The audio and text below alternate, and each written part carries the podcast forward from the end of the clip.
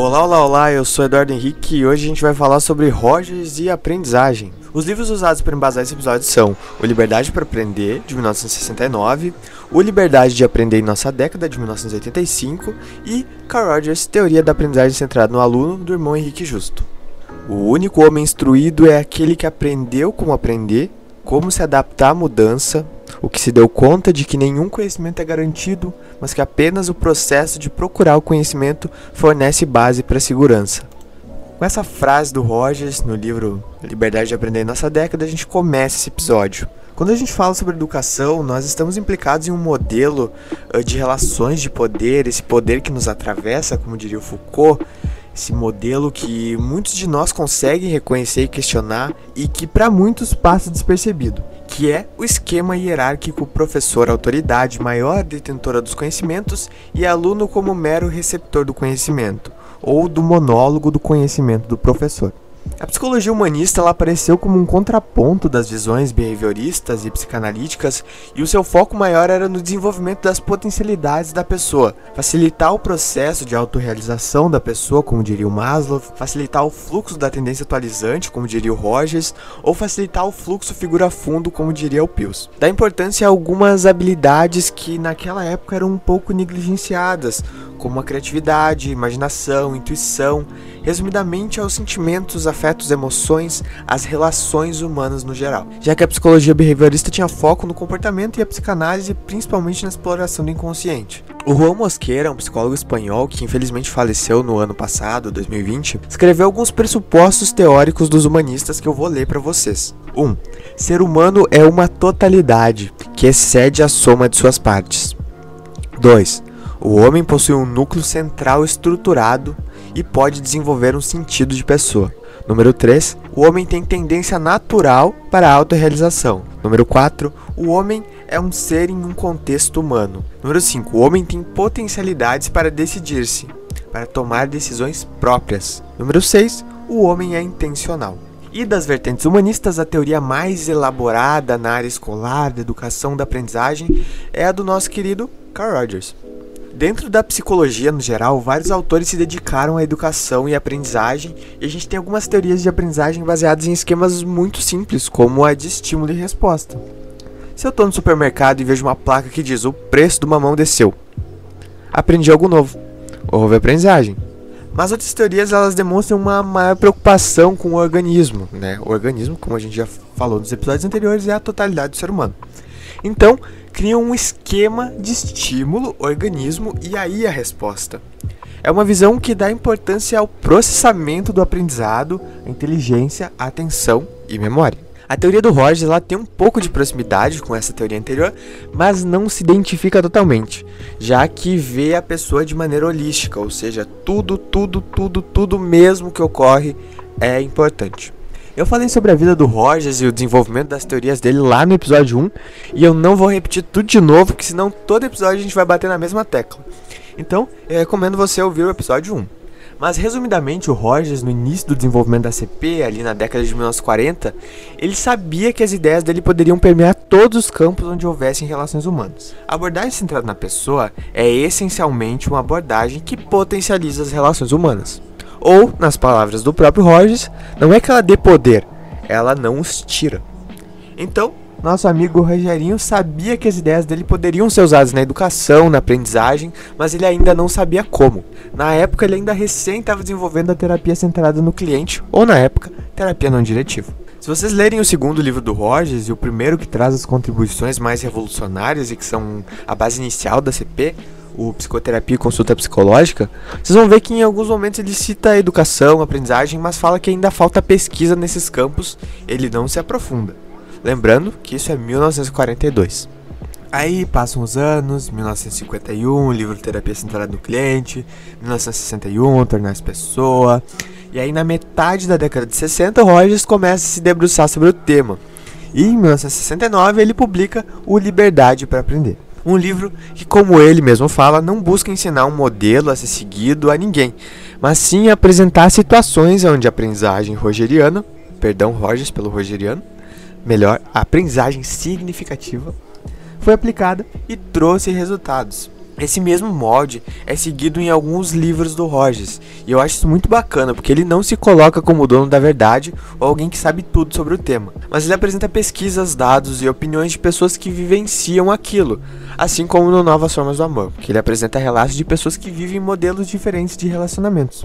E também fala sobre a sua própria experiência pessoal. Nosso grande amigo Roger, sempre muito sensato, porque se nós queremos saber algo sobre algum contexto muito específico, nada melhor e mais necessário do que ouvir quem viva experiencia aquilo. Na década de 1960 ainda, ele sai da Universidade de Wisconsin e rompe com as universidades, porque segundo ele, lá não se tinha liberdade para ensinar e para aprender. Lembrando aqui que os pressupostos da CP são praticamente os mesmos em todas as áreas, tanto na psicoterapia, na aprendizagem, educação e tudo mais. Então a gente não vai fugir da tendência atualizante, ela é a base principal de tudo, a confiança na pessoa. A teoria rogeriana, pedindo desculpas de novo para o Roger por usar esse termo, tem 19 características, proposições que são muito importantes para a gente entender a aprendizagem escolar e também para compreender melhor a existência no geral.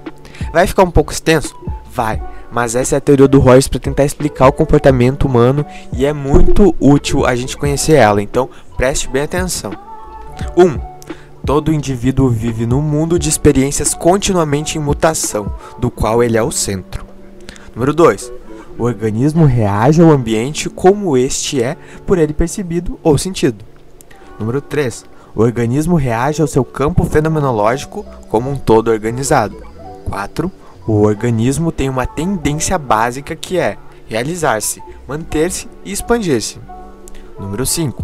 Comportamento é basicamente dirigido a um objetivo que satisfará uma necessidade do organismo, como é percebido no campo ambiental. Número 6. O comportamento dirigido a um objetivo é acompanhado e, em geral, facilitado pelas emoções. Número 7. A posição mais vantajosa para compreender o comportamento é adotando o centro de referência do próprio indivíduo. 8. Uma porção do campo perceptual total se diferencia formando o eu. Número 9. Como resultado da interação com o ambiente e principalmente como resultado da interação avaliativa dos outros, a estrutura do eu é formada. Essa estrutura do eu consiste num padrão organizado, fluido, mas consistente, das percepções, das características do eu, juntamente com os valores atribuídos a essas percepções. 10. Os valores atribuídos às experiências e os valores que são partes da estrutura do eu são algumas vezes valores vivenciados diretamente pelo organismo e outras vezes introjetados de outras pessoas, mas percebidos de uma maneira distorcida, como se tivessem sido vivenciados diretamente. 11. À medida que as experiências ocorrem na vida do indivíduo, elas são 1. Um, ignoradas, porque nenhuma relação é percebida com a estrutura do eu. 2. Simbolizadas, percebidas e organizadas em certa relação com o eu. 3. Negadas ou simbolizadas de maneira distorcida porque a experiência é inconsistente com a estrutura do eu. 12. O indivíduo adota formas de comportamento que são consistentes com seu autoconceito. 13. O comportamento pode ser causado por necessidades que não estão simbolizadas. 4 desajustamento existe quando o organismo nega a simbolização de experiências significativas e que, portanto, não podem ser incorporadas numa gestalt, a estrutura do eu. Nesse caso, existe uma tensão psicológica básica. 15. Ajustamento existe quando o conceito do eu é tal que permite simbolização e assimilação das experiências de uma maneira consistente com a estrutura do eu. 16. Qualquer experiência inconsistente com a estrutura do eu pode ser percebida como uma ameaça, e quanto mais forem inconsistentes essas percepções, mais rigidamente a estrutura do eu se organiza para se defender. 17. Sob certas condições, quando há, principalmente, ausência completa de ameaça à estrutura do eu, essas experiências inconsistentes podem ser percebidas, examinadas e a estrutura do eu as revisita a fim de assimilá-las. 18.